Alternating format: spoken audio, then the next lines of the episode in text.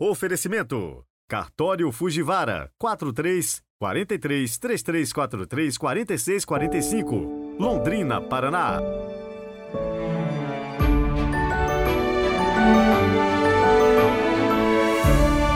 Olá, bom dia! Sejam muito bem-vindos a essa sexta-feira, 17 de novembro de 2023.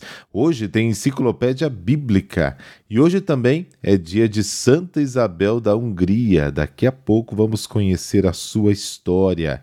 E hoje quero mandar também aquele super abraço para o Raelisson de São Luís do Maranhão, para Lívia de Jacareí, São Paulo, Patrícia de Vinhedo, também São Paulo, e o Luiz Ricardo de Vitória da Conquista na Bahia. E de forma muito especial, Ricardo, um super abraço para sua esposa, Camila, que fez aniversário no último dia 15. Deus abençoe vocês, viu? E que muitas graças continuem sendo derramadas para toda a família. Na enciclopédia bíblica de hoje, ainda dentro do tema do vestuário e da moda no Antigo Testamento, nos perguntamos se eles usavam alguma coisa na cabeça. Isto porque em Israel o sol era tão quente que tornava necessário sim o uso de algum tipo de cobertura para proteger a cabeça, o pescoço, os olhos. Geralmente era usado um pano quadrado dobrado na diagonal, com a dobra sobre a testa.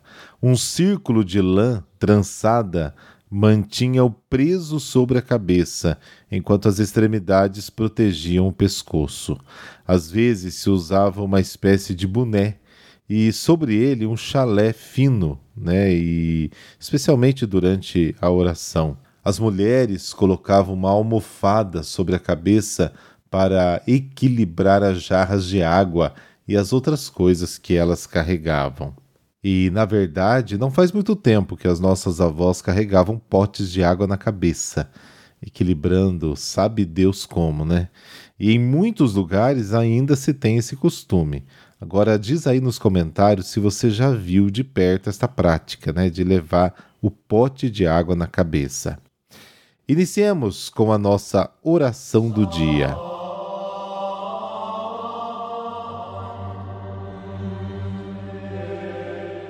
Pelo sinal da Santa Cruz, livrai-nos Deus, nosso Senhor, dos nossos inimigos.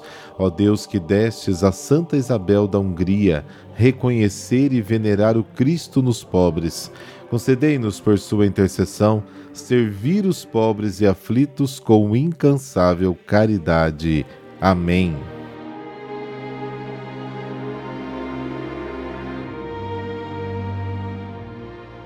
Lucas capítulo 17, versículos de 26 a 37. O Senhor esteja convosco, Ele está no meio de nós. Proclamação do Evangelho de Jesus Cristo segundo Lucas. Glória a vós, Senhor. Naquele tempo, disse Jesus aos seus discípulos: Como aconteceu nos dias de Noé, assim também acontecerá nos dias do Filho do Homem. Eles comiam, bebiam, casavam-se e se davam em casamento até o dia em que Noé entrou na arca. Então chegou o dilúvio e fez morrer todos eles. Acontecerá como nos dias de Ló: comiam e bebiam, compravam e vendiam, plantavam e construíam. Mas no dia em que Ló saiu de Sodoma, Deus fez chover fogo e enxofre do céu e fez morrer todos. O mesmo acontecerá no dia em que o Filho do Homem for revelado. Nesse dia, quem estiver no terraço, não desça para apanhar os bens que estão em sua casa, e quem estiver nos campos, não volte para trás.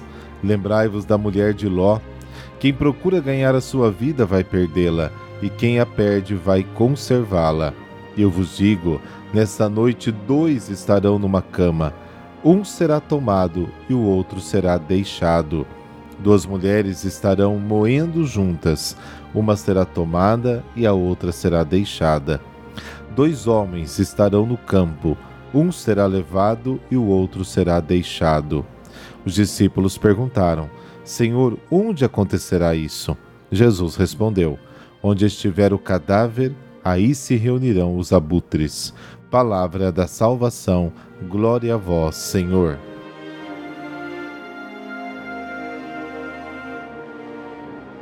O dia do Filho do Homem, apresentado como um raio na passagem anterior, é agora comparado ao dilúvio. A indiferença e a corrupção com que foram surpreendidos e afetados os contemporâneos de Noé servem para nos fazer compreender a desatenção com que os homens pensam e esperam a salvação. As razões pelas quais o homem não percebe a aproximação da justiça de Deus são sempre as mesmas.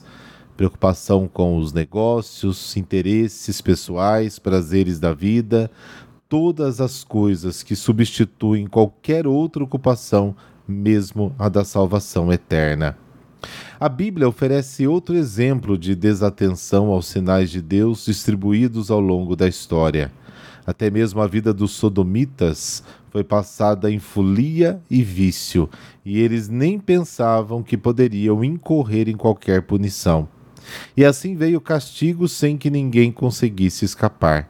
Isso não era impossível, era preciso ter cuidado e ser igual a Ló.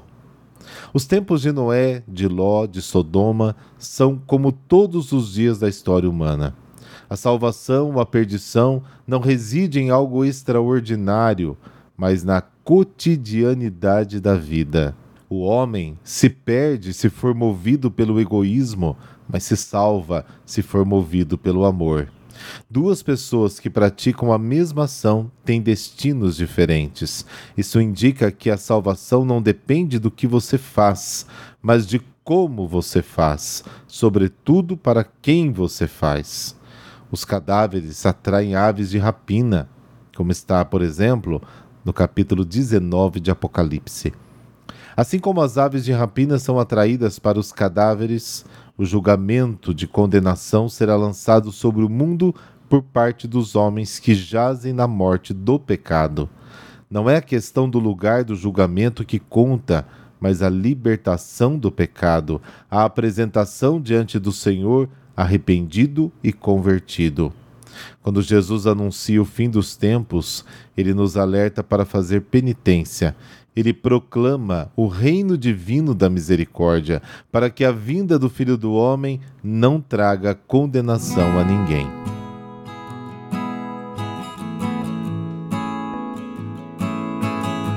Santa Isabel da Hungria ela foi rainha, ela era princesa da Hungria, depois foi rainha da Alemanha e se fez santa na terra e para o céu. Nasceu no ano de 1207 e desde então já foi prometida em casamento para o duque de Duluick da Turíngia, na Alemanha. Cresceu e foi educada junto com o futuro marido. Ele a amava sinceramente e a apoiava em suas iniciativas de espiritualidade. Porém, a sogra e os demais parentes do esposo tinham ciúmes e procuravam prejudicá-la por quase toda sua curta vida. Embora em nada descuidando do seu papel de esposa e mãe, o que mais caracterizou Isabel foi a sua vida de espiritualidade e particular caridade aos pobres. Como a eles dedicava não só o próprio serviço, pessoalmente lavando-os, alimentando-os e até vestindo-os, mas utilizava também dinheiro para suas necessidades. A sogra tentou indispor Ludwig, alegando que Isabel esbanjava as riquezas da coroa. Numa ocasião, saindo ela com alimentos para distribuir aos necessitados, ele a questionou e ela disse que só levava rosas, esquecendo né, que era inverno, e ao abrir a sacola de fato apareceram rosas. Outra vez a sogra o avisou de que Isabel estava cuidando de um leproso no seu próprio quarto. Mas ao entrar Ludwig, encontrou sobre o leito Cristo crucificado, em quem o leproso se transformara. Apesar das dificuldades, o casamento foi muito feliz. Ludwig, porém, faleceu de peste na Itália quando ia para as cruzadas na Terra Santa. Então a sogra e parentes do marido a expulsaram da corte com os filhos é, com o pretexto né, de que ela esbanjava os bens da família, quando Isabel, por causa de um período de carência de víveres na região, sustentou pelos cofres públicos centenas de pobres. Acolhida finalmente, sem nada mais ter no convento, onde uma sua tia era abadesa, Isabel decidiu confiar a seus parentes a educação dos filhos. e tomou o hábito da Ordem Terceira de São Francisco. Confrontados por companheiros de Ludwig nas cruzadas, os seus irmãos, os príncipes, arrependeram-se pedindo perdão a Isabel e restituindo-lhe os bens. Ela, porém, preferiu viver na pobreza, numa modesta residência, onde, com o valor da sua herança, mandou construir um hospital. Morreu em 1231, aos 24 anos. Foi noiva aos 14, mãe aos 15 e viúva aos 20. Por causa dos milagres ocorridos no seu túmulo, foi canonizada já em 1235 e declarada padroeira da Ordem Terceira Franciscana. Santa Isabel foi tão especial quanto singular foi a sua vida, curta e responsável. Desde nova, demonstrou extraordinária espiritualidade que a levou a ser a única soberana, se recusando a usar a coroa na cerimônia de casamento, dentro da igreja, alegando que não poderia usar objeto tão precioso e símbolo da realeza diante de Cristo, nosso Rei coroado de espinhos. De origem real, sua maior nobreza foi a santidade, que partilhava com outras pessoas da família. Santa Edvige, Santa Inês de Boêmia, manifesta especialmente na caridade com os pobres.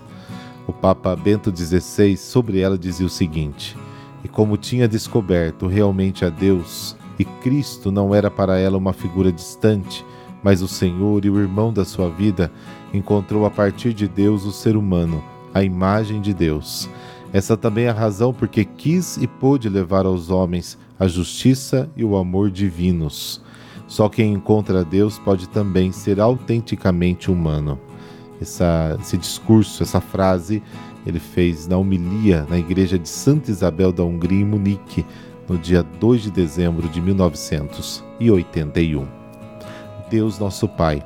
Santa Isabel foi um conforto para os pobres e defensora dos desesperados.